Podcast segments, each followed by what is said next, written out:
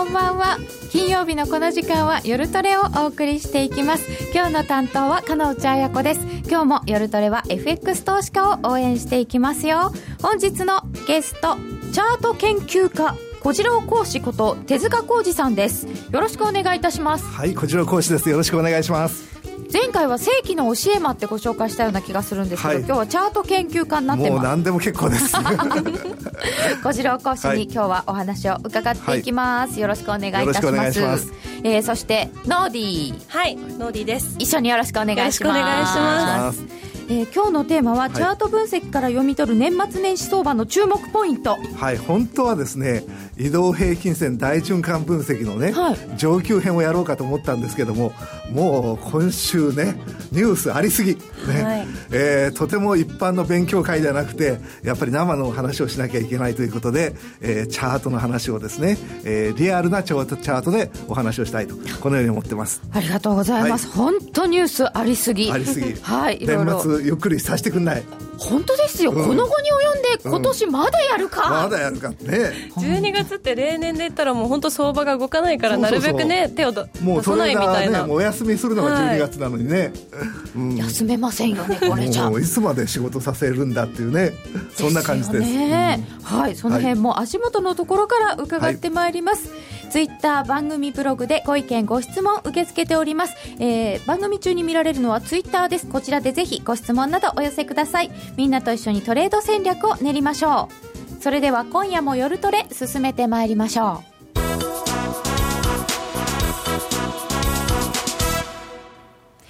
小次郎講師をゲストにお招き、お招きいたしました今日の夜トレでございますが、まずは直近のチャートから読み解く年末年始相場の注目ポイントということで、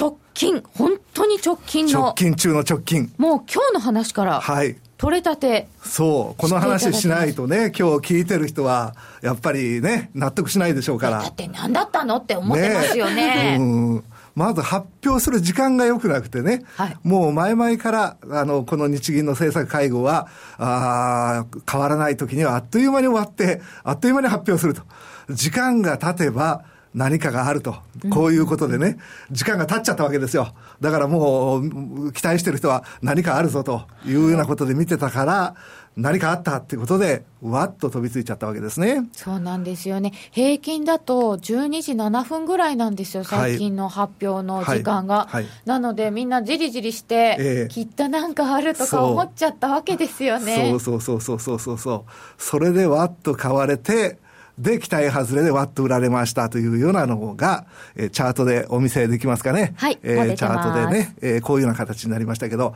今日の一つのテーマはね、はい、期待させると、反動は大きいよというね、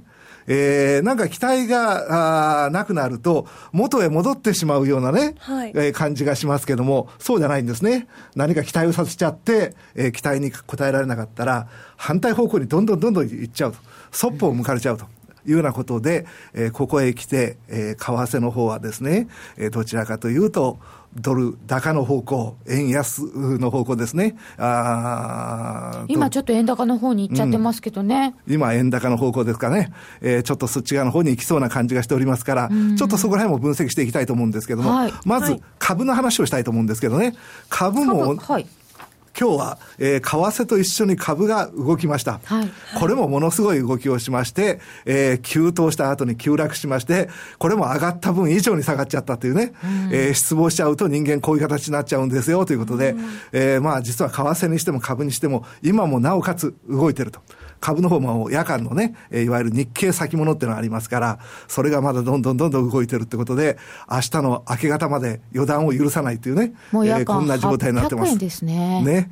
えー、ですから今日一日でほとんど1000円近く上がってるんでしょ？あ、1000円近く動いてるんでしょ、ね、上がった分と下がった分と合わせたら、1000円近く。ね、えー、というような状態になっておりますから、これから先どうなっていくのか年末年始をちょっと今日は占っていきたいというふうに思っております。よろしくお願いいたします。はい。じゃあ、まずその次にですね、えー、FOMC の話をしましょう。ね。はい、えー、これは、あちょうどね、えー、12月の17日に終わったばっかりですけども、はい、ね、えー、これも結局上がって下がってっていうことはほとんど変わらなかったですね。これ見ると本当に綺麗な二等辺三角形ですね。そうですね。これちょっと違うものが出てますね。違うものが出てますね。なんか出ちゃいましたね。あこれで戻せるかはい、わかりました。はい、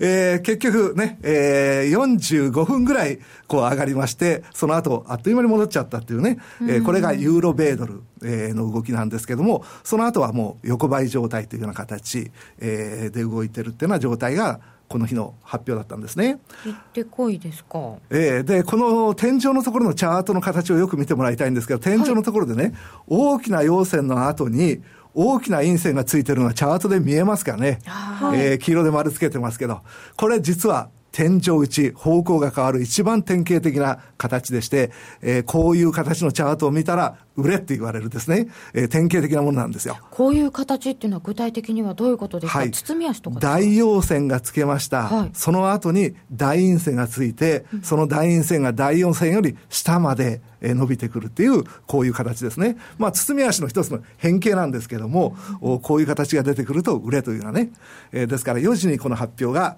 あ日本時間の4時にありまして、45分上がりまして、えー、この足が出てきて反転していて、横ばい状態。ですから、まあ、大きく動いたのは動いたんですけども、結局は何もなかったねというような展開でしたね。で、ちょっとこれを冷やしで見ますとね、はい。冷やしで見ますと、実はこのね、FOMC のアメリカの利上げが発表された日の動きは、一番右から何本目かのあの黄色い丸してるところのチャートなんですけども、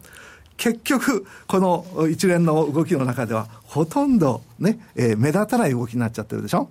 ですから、うん、あのドラギさんの時と比べて全然全然動かない。ちょこんっていう。ということはもうこれは織り込み済みでこのニュースに関してはさほど語る必要がないということがですね、うん、えー、チャートで分かります。で、えー、今年1年をちょっと振り返ってみたいと思うんですけどね、はい、今年の1年を振り返りながら、来年のスタートのことをちょっと読みたいと思うんですけども、今年1年で、為替に一番影響を与えたニュースってね、これ何だと思います？今年1年で為替に一番影響を与えたニュース。一番与えたニュース。ね1年間振り返る時期になりましたよね。そうですね、でもやっぱり近いところが印象に残ってるので、うん、この間の ECB、うん、それから8月のチャイナショック、はいはいはい、そ、ね、の前はギリシャ、はい、いろんなことがありましたね、ね、今年はいろんなことがあった。そう年初のスイスからですよ。スイスフランショックからありましたちょっとね。大変な年だった。まあね、あの、スイスフランから始まりましたから大変な年だったんですけど、割と前半はね、えー、堅調だったんです、はい。もう後半からもうこれでもかこれでもかっていうね、もうジェットコースターのようなね、もう次から次へもう難問が押し寄せてくるという大変な一年になりました。ね。で、まず最初に、えー、米ドル円、ね、はい、日本人に一番興味のある米ドル円からお見せしますけれども、えー、この1年間のチャートがこちらにあります。この1年間のチャートを見ていただいて、一番動いたのはどの日だったかというと、8月の24日、この下げが強烈でしたね。この8月24日は中国の元のね、えー、変動から大きく中国の株が下がりまして、最後に世界中の株が下がったという状態が8月の24日。これがまあ一番大きかったわけですけども、はい。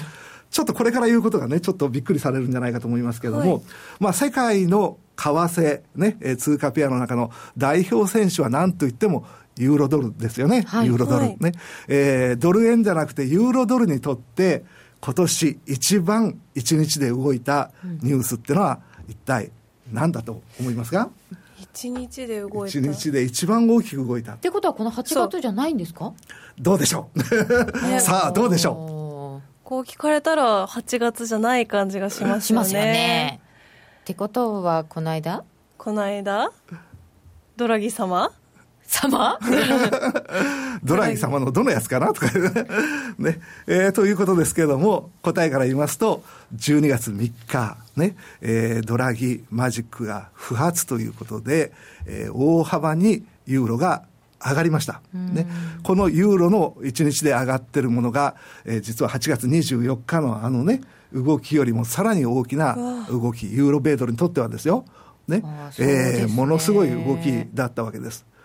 で、こういうことを見ますとね、この大陽線、ね、えー、チャート分析ではものすごく重要な線になりまして、はい、えー、まあ中ぐらいのね、大陽線だったら騙しなんかがあってね、上がればあっという間に下がりましたとかね、あっという間に利割れちゃいましたみたいなことがあるんですけど、この今年1年の中の一番の大陽線、しかも普通はまあ陰線で大きいのが出たりするんですけど、陰線も含めて、えー、一番の大きな線が出てきたってことは、これは流れがガラッと変わっちゃったと。このきのあのドル円のこう、はい、天井打ちみたいなのは、長いの2本だったじゃないですか、これも長いんですけど、はい。ここれはちょっと形違いますよね。そうですね。ねえー、ちょっとここのところでね、拡大してお見せしますから、はい、えー、次のチャートを見てもらいたいと思うんですけど、はい、ここへ拡大しておりましてね、10月の15日からね、えーえーこれが流れがちょっと変わったんでそれまでの流れが変わりましたものが、はい、12月の3日にまた反対の流れになったっていうね。10月はドラギさんの期待が始まったとこですよね、そういうことです。ね。10月22日に大陰線が出てますでしょ？はい。この大陰線がドラギ総裁が大幅な追加のね、金融緩和をやるかもしれない、やるぞ、間違いないんじゃないの？というね、えー、こういう期待をさせたのが、あここだったんですけど、これによって大きくね、えー、ユーロが下がってき、えー、ました。それが12月3日に大期待外れ。大期待外れっていうところで反転したわけですけども、まあ、反転しまして、大体、その10月15日からのね、えー、流れの半分を戻してるっていうところで、半年戻しのところで今ちょっと、もみ合いから若干ね、はい、えー、ユーロが売られてるというような状態ですかね。で、これから先どうなってくるのかっていうところが楽しみなところでしょ。はい。で、ここのところからどうなっていくのかってことをちょっとこれから先、えー、分析してお話をしたいなというふうに思いますけども、えーえーチャートは嘘つかないと、はい、チャートの中にはすべてのデータが入ってますんで、チャートを見れば分かると。ね、えー、ような話をしたいと思うんですけども、まあ大事なことはですね、為替だけ見てても為替のことは分かりませんと。で、えー、為替と株ね、えー、こういったものが連動してるってことはお分かりだと思いますけれども、はい、実は為替、株、コモディティ、ね、えー、この3つを見ないと分かりません。コモディティ、えー、商品ですね。ね、えー、この3つを見ていこうという話をちょっとですね、はい、えー、させていただきます。はい。はい。まず今年1年をちょっと振り返ってみまして、はい、株の動きですけど、うん、日経平均の冷やしのチャートです。ね前半、6月ぐらいまでは非常に順調でした。ね。えー、非常にいい感じでいったんですけど、7月からギリシャショック、8月は中国ショック、9月はフォルクスワーゲンショックと。ショックの3連発でですね、まあどこまで下がるのかということで、えー、下がった状態で、えー、9月を迎えました。ね。そして、えー、その反動で上がったところに、ドラギさんの非常に期待、ね、えー、期待させるところがありまして、で、それが12月の3日に期待が裏あの裏切られて失望になったと。で、これで普通は終わるところが、この後にさらにですね、FOMC があり、そして日銀がありということでね、まあ、本当に上がったり下がったり上がったり下がったり、ジェットコースターのような、ジェットコースター相場になってるんですけど、今こうやって振り返ってみるとね、まあ実は、えー、その、アメリカの金利の利上げにしても、この黒田さんの問題にしても、まあ、実際言うと非常に細かい動きでもうノイズのような状態なんですよ。思ったより他の動きが大きいんですね。ですね。とするとこの中で後半で一番大事なのはやっぱりドラギさんが非常に期待をさせててその期待が裏切られたと。ね、いうようなことがありますから、えー、冒頭に言いましたけど期待させて期待を裏切ったということに見ますとそれは反動は相当大きいよと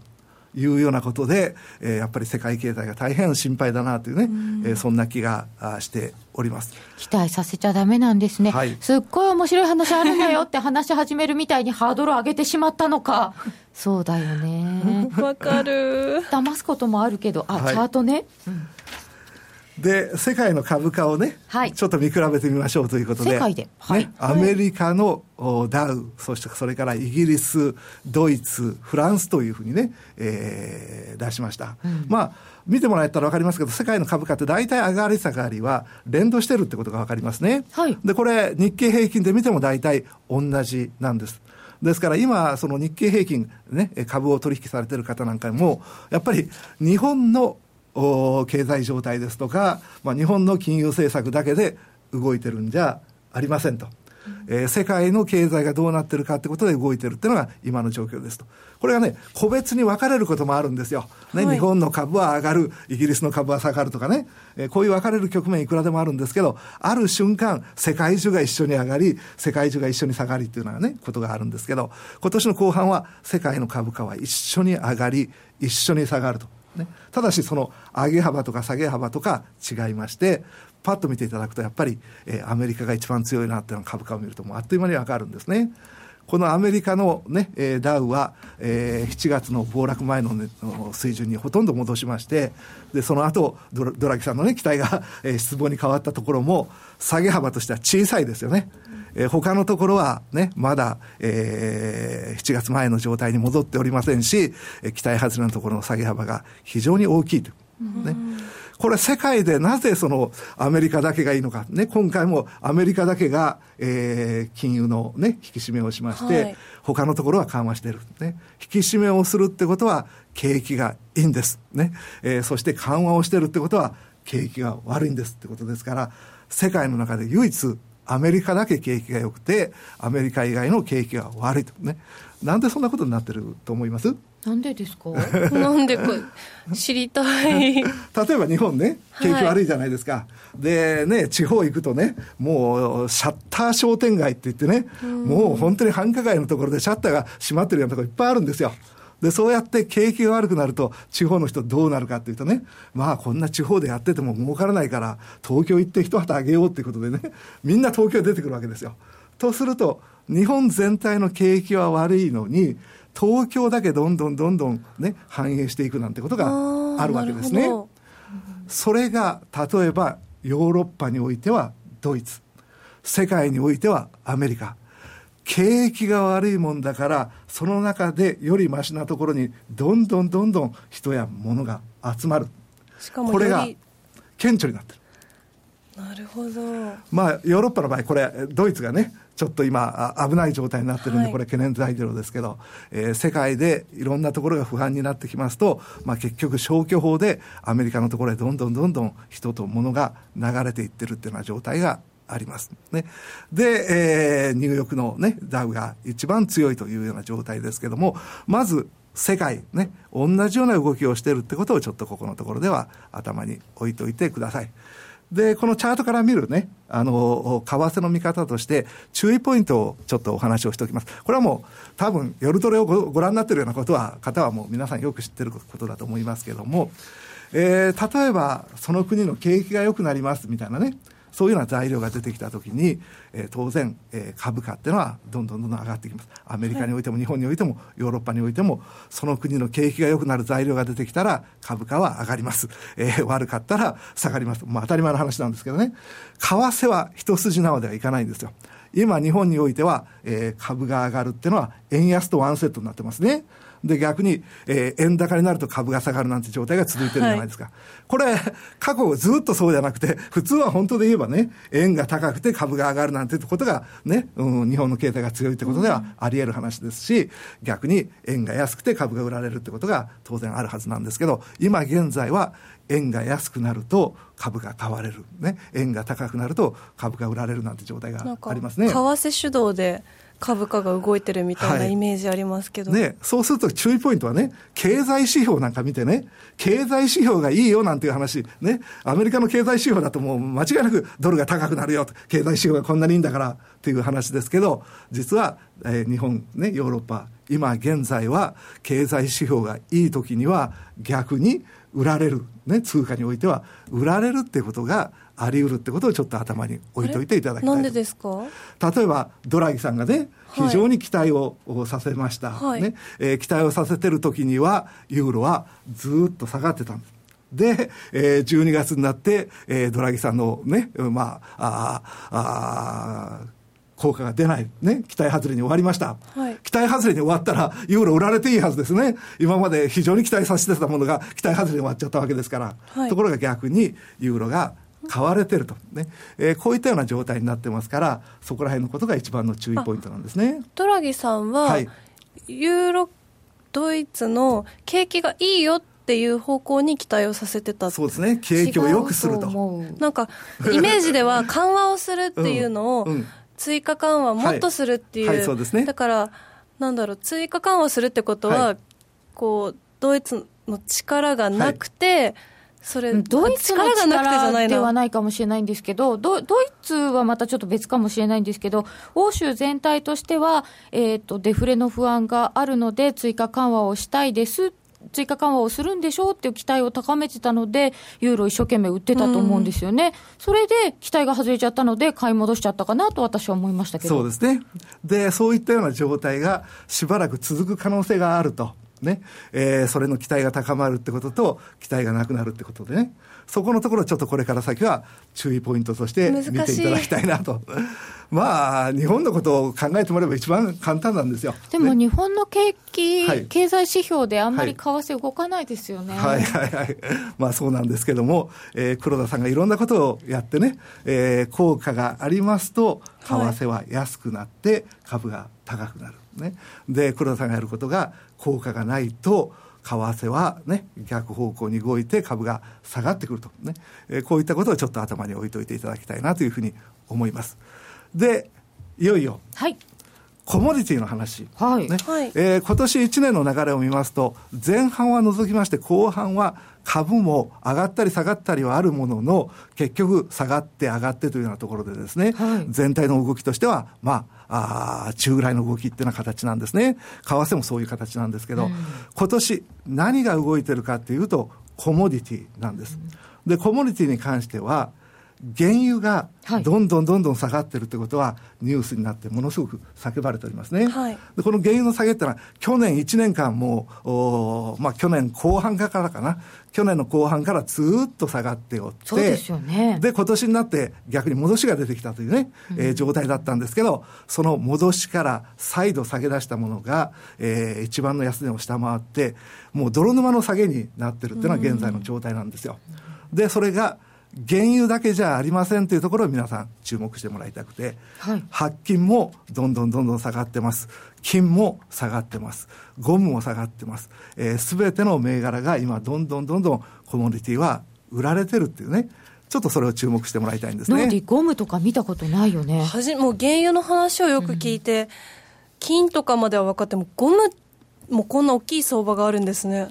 あのぜひあのいろんなコモディティの価格を見てもらいたいなというふうに思ってまして、はい、でそうすると今何が世界中で起こってるかってことが分かりましてね、はい、で原油がただ単に下がってるってだけだとねなんかシェールガスとの関係でねシェールガスが出てきたから下がってるんでしょうみたいなね、えー、ようなことなんですけども、えー、そんな単純な話じゃなくてもう今年のコモディティの下げっていうのはもう歴史的な異常な下げが起こってる。このコモディティの歴史的な異常の下げがなぜ起こっているのかってことをちゃんとわからないと、はい、株にしても為替にしても正しい投資ができないとね、えー、こういうふうに思いますんで、えー、ここのところポイントです。でもっと他の銘柄出しますけども、えー、ニューヨークの銅、まあこれ、えー、世界でいろんなところで銅取引されてますから、ニューヨークだけではありませんけど、大きく下がってます。天然ガスとかね、見ていただくと、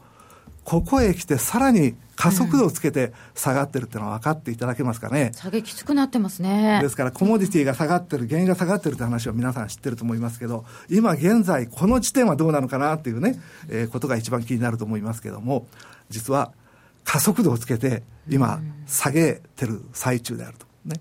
で、このアルミって出てますね。後でこのアルミが非常に大事だって話をしますんで、このアルミの動きをちゃんと見といてくださいね。今度は LME のえー、これね、あの、なかなかアルミのチャートなんて見られることはないと思うんですけど、ネットでね、えー、アルミっていうふうにね、LME アルミ、ロンドンの金属取引所です。LME のアルミっていうふうに調べていただくと見ることができます。これ、ポイントです。ね。それから、えー、CRB 指数っていうのが商品の代表的な指数でして、商品全体が上がってるか下がってるかっていうのは、この CRB っていうのを見てもらえばわかるんですね。はい。その CRB 指数が、まあ、下げが拍車をかけてる、ここへ来て。これ、冷やしですからね。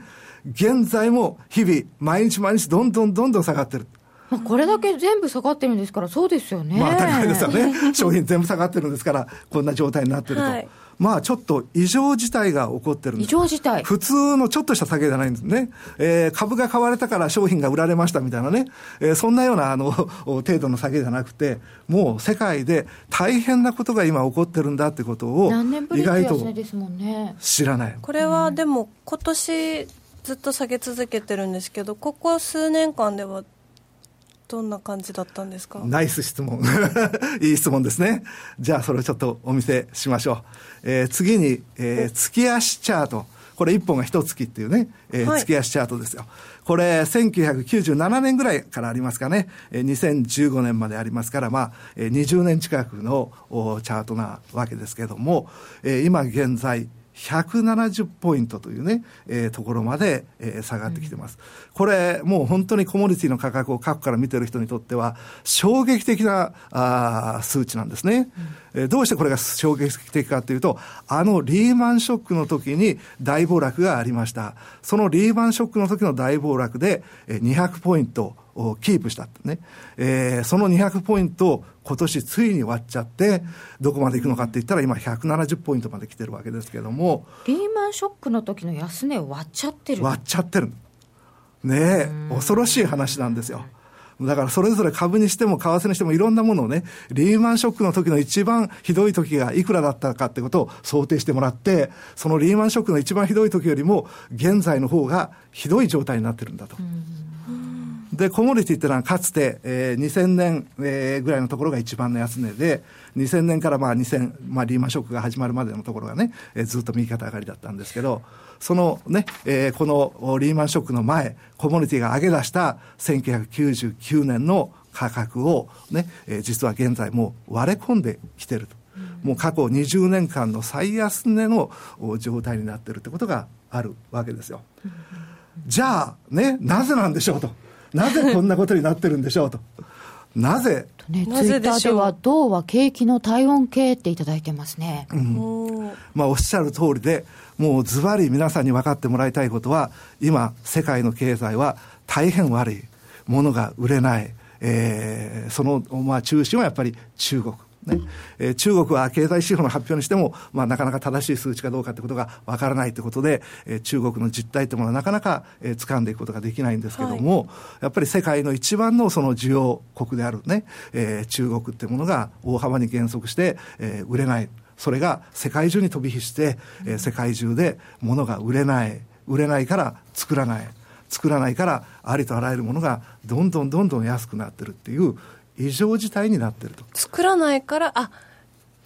コモディティ価格が下がってるってことですね。なんか作らないで生産調整してくれればいいんですけど、中国中国計画経済だから、作り続けてるから値段下がるだけみたいな話も聞いたことそうですね、そういったことがあると思います。で、先ほど、アルミの話を、はい、アルミが大事っておっしゃってましたね、ねしたね。覚えておけ、うん。はい、アルミの値段を見ると、中国経済の実態がわかると。ね、こういうふうに言われてるんですね。ちょっともう一回、アルミ出しますよ。はい、えー、この左下のところがアルミの値段ですけども、まあ、ずっと今年下げ続けてるっていうのが分かっていただけると思います。本当ですね。じゃあね、えー、アルミっていうのはどこが生産してどこがね、えー、供給、あの、需要してるんでしょうかという話になりますけど、お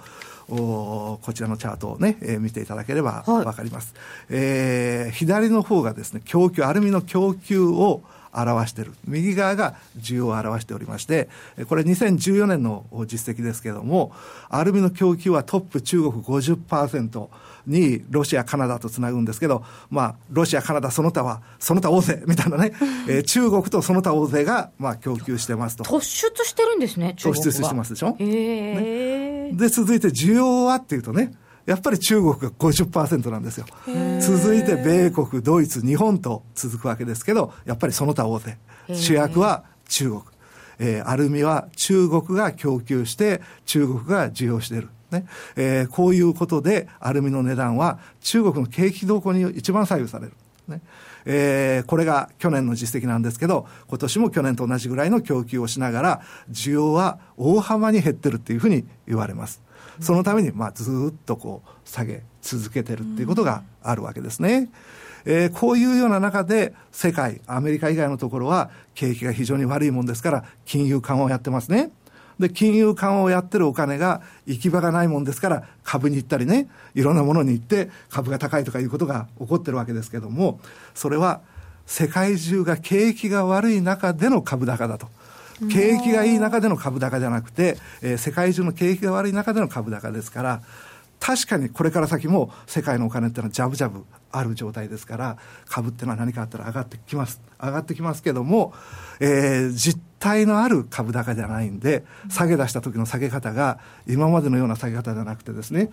ドドンと下がるね。緩やかに上がっていったらドドンと下がり緩やかに上がっていったらドドンと下がる、えー、こういった状態がしばらく続きます。それはさっきの強そうに見えるアメリカでも同じってことですか？そうですね。そうですね。と思います。世界中がそんな感じですから。唯一アメリカだけ株価の下げ幅がちょっと少なめで強いってさっきおっしゃってたじゃないですか、結局もう世界の経済が悪いっていう中でですね、はい、やっぱりお金がアメリカへアメリカへと流れていくっていうようなことがありますからアメリカはその中でもまあ強いっていうね、えー、状態があるわけです。そうですね。夏からの下げ幅は少ないですけどでも年初マイナスですよねアメリカって。はいで、今日は為替の話ですから、為替の話をしますけど、やっぱり、その、こうやってコモディティが安い間は、はい、えー、資源国だとか、はい、新興国だとか言われるところは、やっぱりこれに相当影響されます。ですから、今もうすでに相当売られてますんでね、これからどんどんどんどん下がるっていうね、えー、ことは言いませんけど、戻ってきたら売られる、戻ってきたら売られるっていうね、うえー、そっち側の方に非常に行きやすいってことだけは頭に置いていただきたい。ということは、はい逆に資源国じゃないアメリカとかの為替は、はい、また、まあ、逆の方向になりやすいですね、うん、先ほどのように、アメリカにはお金が集まりやすいということだとすると、はい、ドルはそんなに下がらないですか、はい、そうですね、そんな感じがします。で、これから先のやっぱり注目ポイントとしては、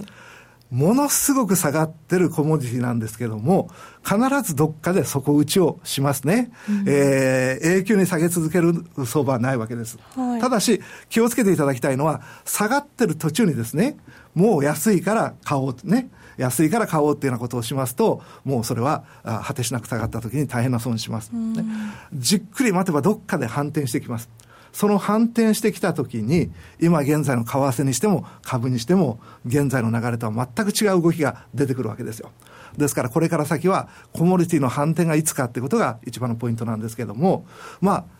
直近一番近い話で言うとですね、はい、えー、年明け、ね、えー、というようなところが反転のきっかけになりやすいところではあるんです。あ、そうなんですやっぱり気持ちが変わりますから。気持ちの問題ですか？もういろんなものが反転するのは、例えば経済指標の発表の時だとか、はい、ね、経済指標がいい悪い関係ない。いい、よかろうが悪かろうが、経済指標の発表をもとにきっかけとして、うん、えー、今まで上がってたものが下げ出す、下がってたものが上げ出すみたいなことがありますね。そういう反転のきっかけに、年明けっていうのは一つなりやすいんですよ。今まで上がってたものは、年が上がると、変わると下がる。下がってたものは上がると。ね。これは私、来年必ずこうなるって言ってるんじゃないですからね。ただ、きっかけの一つになりますから、年明けにコモディティがどうなるかってことをやっぱり注目してもらいたい。そうすると今までの流れとガラッと変わってくるとね、えー、こういうことがあると思います。みんな結局タイミング見てお祭り騒ぎするのが好きなんですね。どの国の人も。そうなのかもしれませんね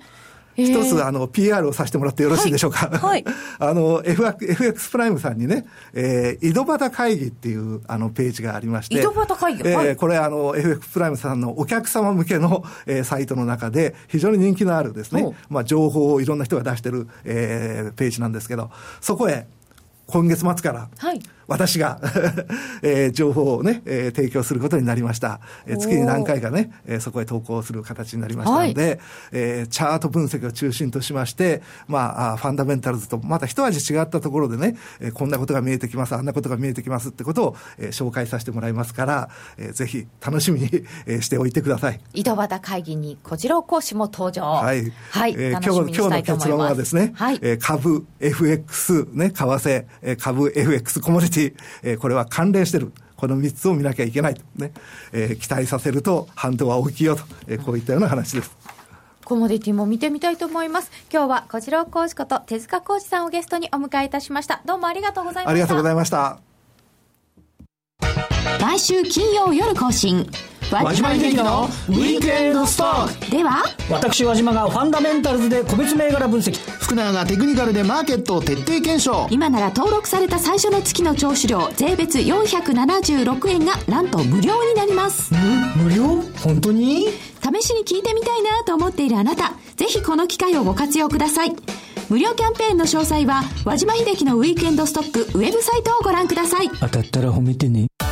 朝礼の3分スピーチ。話すネタがないよ。はいラジコ。晩ご飯のメニューが決まらないわ。はいラジコ。野球やってるのに残業だ。はいラジコ。寂しくて眠れないの。はいラジコ。あなたのそばにいつだって。スマホで聞ける。パソコンで聞ける。ラジコ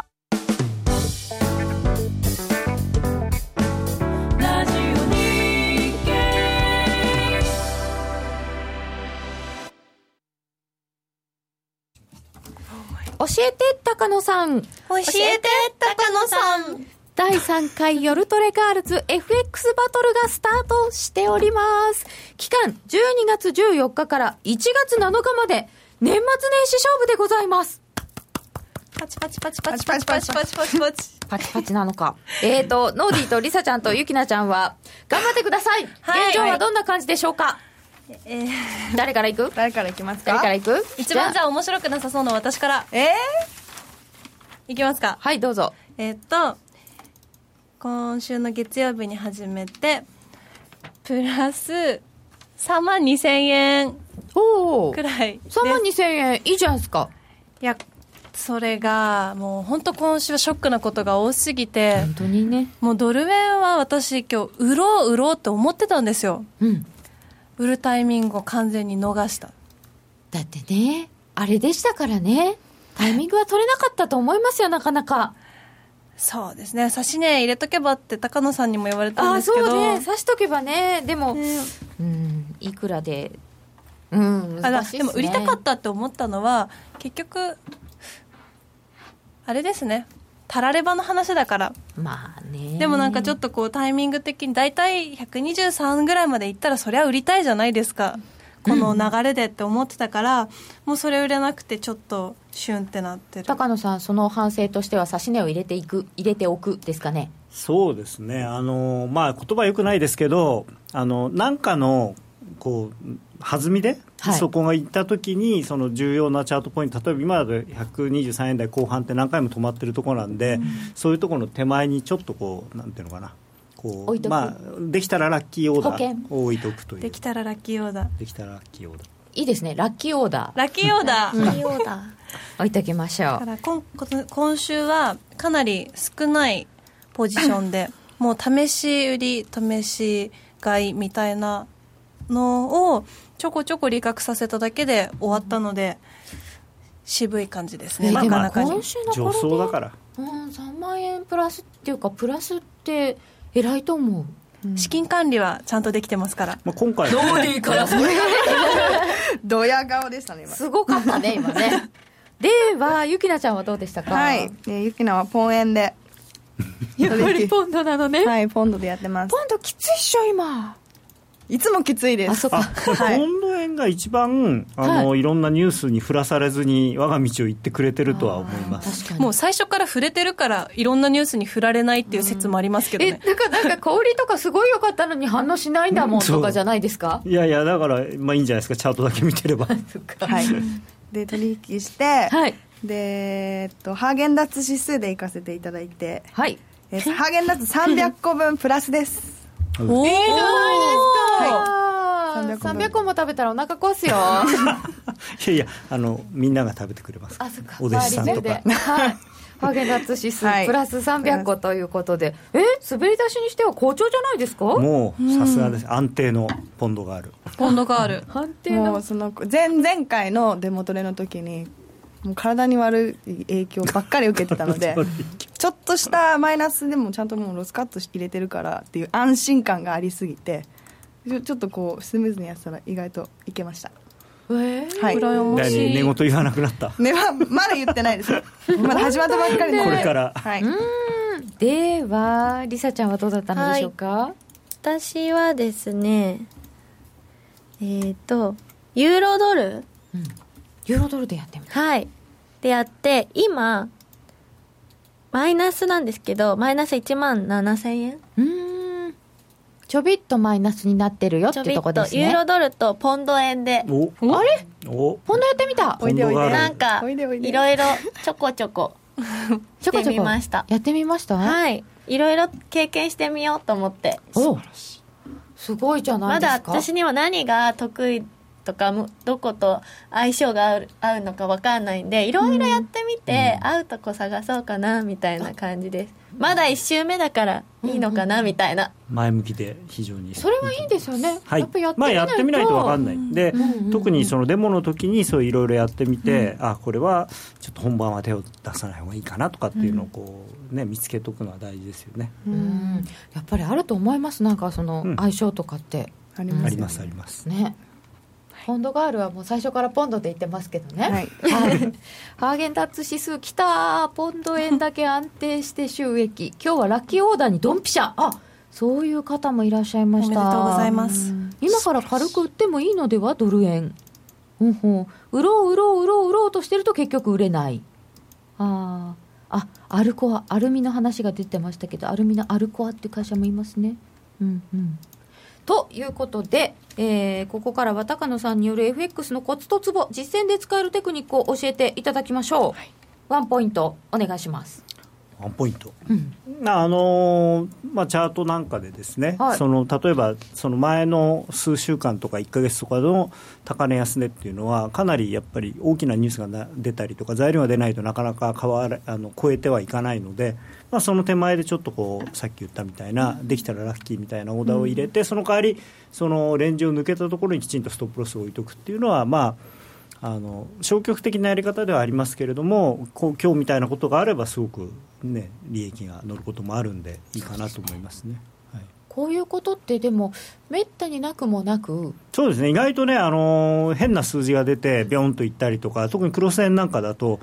ありますよね、はいねこうやってなんかドル円だけでさえチャート見てると、うん、今年の後半は何回もひげで100そうなんですね。結構あのー、割とはっきりしたレンジがあって、うん、そこからこうちょこっとね、うん、とまあ、下一回ブレイクしたけどまた戻ってみたいなのがありますからね。ね。ちょっとただ方向を間違えると結構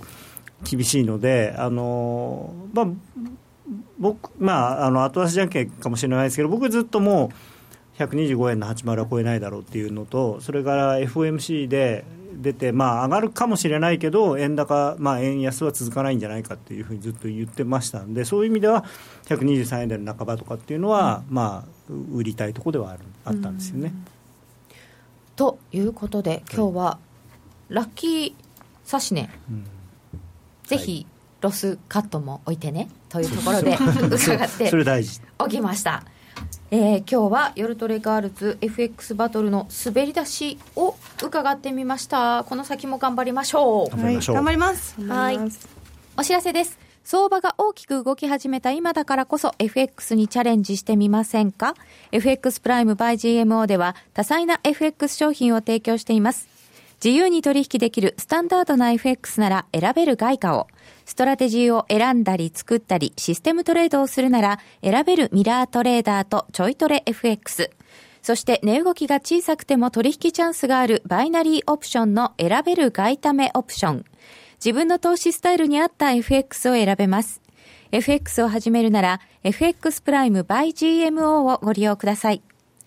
株式会社 FX プライムバイ GMO は関東財務局長金賞第259号の金融商品取引業者です。当社で取り扱う商品は価格の変動等により投資額以上の損失が発生することがあります。取引開始にあたっては、契約締結前交付書面を熟読、ご理解いただいた上で、ご自身の判断にてお願いいたします。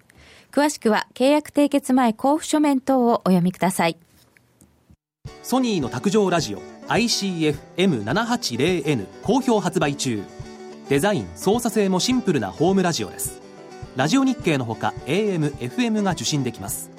お休みタイマーと目覚ましタイマー機能付きで価格は税込1万1880円。送料が別途かかります。お申し込みは0335954730ラジオ日経通販ショップサウンロードまたはネットショップサウンロードまで。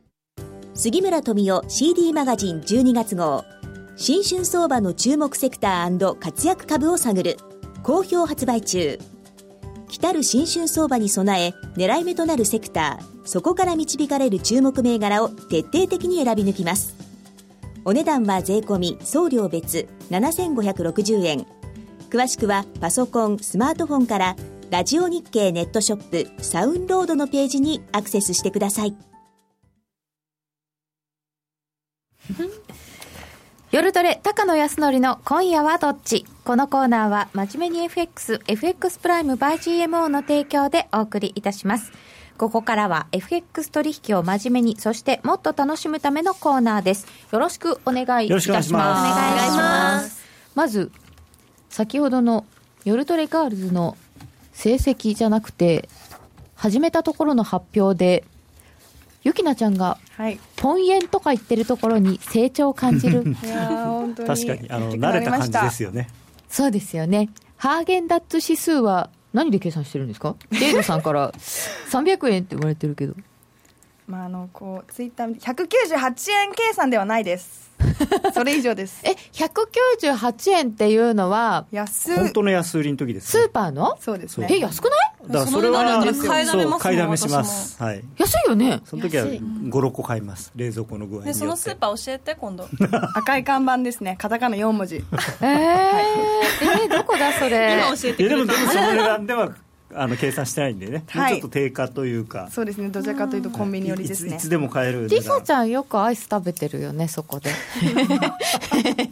アイス食べてますね。何か食べてます、あ本当ですか？はい。何か食べてますか？何か食べてます。はい。さてそれではえー、今夜はどっちですが、まず来週のスケジュールなどから、あるいは振り返りから、あ FOMC から振り返りましょうか。日銀の話もいいですか？日銀、日銀も、もう、もう一発いってきますか、はい、黒田さんにお仕置き話したくなさそう。えなんで？いや、一応だから、その黒田さんが何をしようとして何を失敗したかという話なんですが、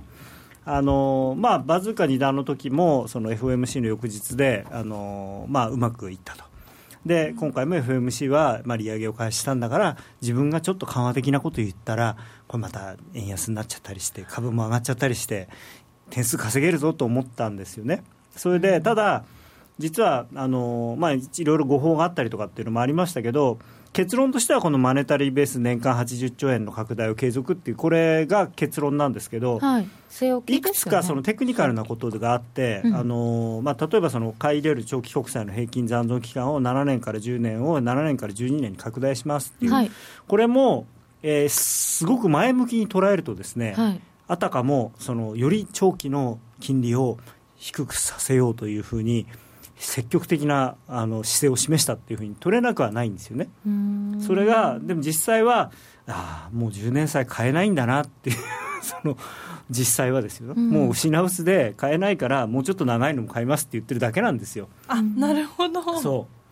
う。もう10年債買っちゃったから紹介されちゃうしね。そうそう。であとは、えーまあ、J リートの買い入れ5%以内を10%以内にしますと一銘柄について、これもですね別にそのじゃあ10%にするって、じゃあ倍買うのかっていうイメイメージが、なんとなくそういうイメージにわざと言ってるわけですよ。で実際は別に金額が増えるわけじゃなくて、もう J リート、新しいのがなかなか出てこないんで、買うものなくなっちゃったから、しょうがないから、同じやつまた買うよって言ってるだけなんですよね、で、うん、金額は今までと別に増えてはない。そうそう、これ、あの額が5%とかじゃなくて、一銘柄のですから。のそう。でもこれは、これもだから ECB なんかもやってるんですけどね。はいで一番のまあこれはですねオレオレなんとかに近いものがあるんですけど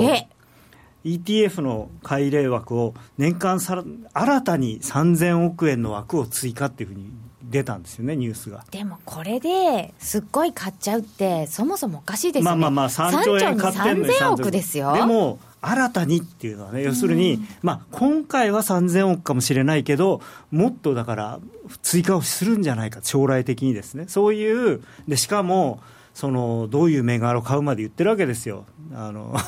なんだっけ、あ人材に投資している企業とか？とか設備投資を積極的にやってる企業をって、まずそれ見た瞬間に3000億しょぼっていうのと、いや、それ誰が決めるのっていう、で、そんな ETF あるのみたいな、じゃあ今から野村が作るのかみたいな、そういう話なんですよね。いやいやいや、そういう指数作るんでしょうね、だから。わざわざ、ね、もしでもとりあえず JPX 買うって言ってましたけどね。ああ、JPX400 っていうの出てましたね。はいはい、えっ、ー、と、そういう指数があるのね。はい、でまあ、それはいいんですけど、でこの3000億の追加って、まあ、これもね、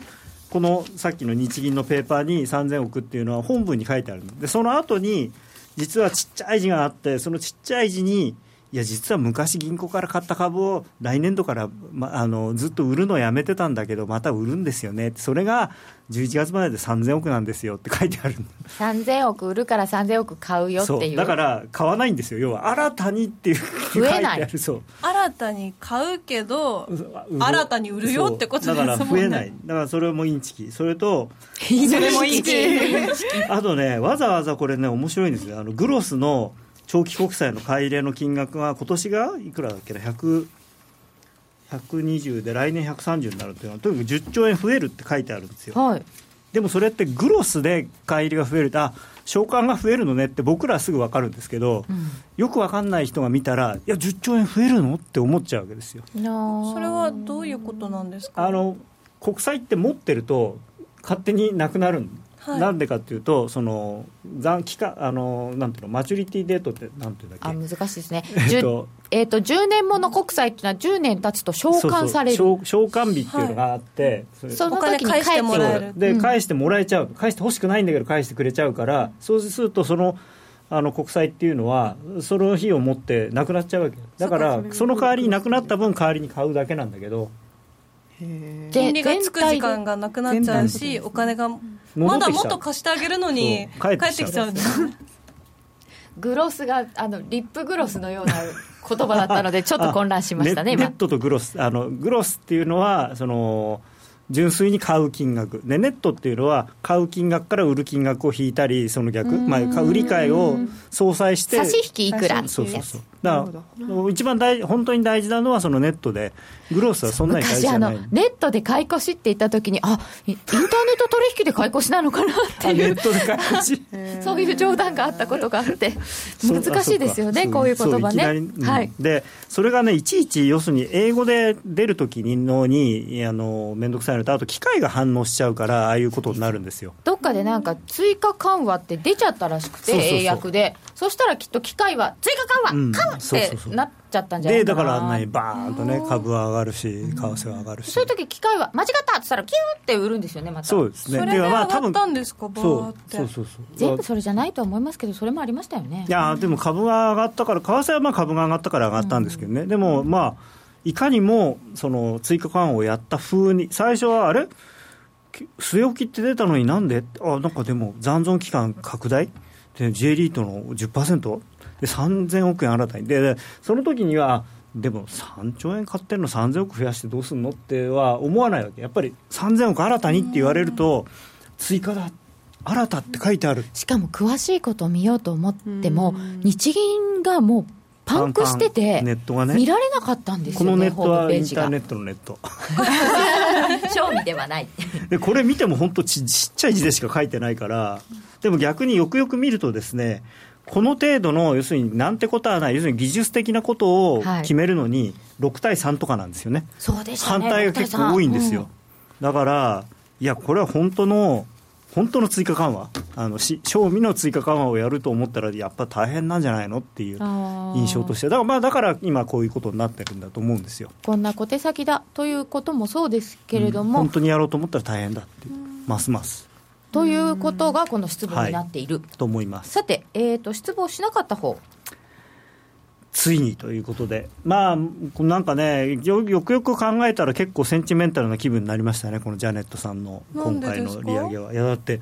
利上げがね、9年半ぶり、はい、9年半前、FX やっていた人、どのぐらいいるんだろうと。ああ、そうですよね、まだね。ねゆきなちゃん、9年半前、小学生？みたいな。そうそっかギリ。ギリ中学生か。中学1年。ね本当にね。でもなんかだからあの金利がついてる世界を知らない人がいあの現役のこうトレーダーさんでもたくさんいるって聞きましたまあ、日本の人はもっと前からですからね、しかも。そうですよね、はい、だ本当に歴史的なことなんですよね、今回やったアメリカの。うんまあ、ただ、別にあのオーストラリアとか、あのまあ、ECB もこの間までは金利があったんで、あのまあ、まして今、マイナス金利なんていうのもある あるぐらいで、あの別にその日本の、ね、国内の円資金しかやったことない人とか、あのドル資金しかやったことない人はそうかもしれないですけどね、だからあんまり歴史的、歴史的って報道になってるのは、なんか嫌なんですけどね、でも、嫌なんですけど、でもまあ、確かに9年半ぶりとか、7年ぶりに金利が動いたって言われると、ああ、今まで何やってたんだろうなみたいな。うん。何やってたんでしょうか？ねそれでまあこの9年半ぶりの利上げ自体は、多分99.8%ぐらい織り込み済みだったんですね、マーケットは。はい、でそれ自体は何のあれもなかったんですけど、まあ、まず一つはこのいわゆるドットプロットチャートっていうやつで、あの平均は来年の末、平均は1.48から1.29に下がってたんですけど、今、中央値っていう、まあ、あの統計学のあれでまあ、端っこから数えていって真ん中のやつがどこにあるかっていうことなんです。これがですね変わらなかったんですね。でそれが意外と、意外と意外だったっていう、あそうなんですか、はい、あのみんな0.25ぐらい下がるだろうと思ってたっていうのはあの今年2回やるって言ってた人は結構あの多かったわけですよね。それがもう1回しかやらないことが分かってるわけだからその分来年のやつも0.25下がると思ってたらそれが意外に下がらなかったと。いうことで、割と強気と、でこれあの、左側がですね、この前回のやつで、右側が今回のやつで、ちょっとドットプロットチャート、はい、あドットプロットチャート自体のこのあの縮尺が、これ、前はマイナスとかいうのがあったのが、なか なくなったりとかで。こちらこたさんいなくなった、はい。だから、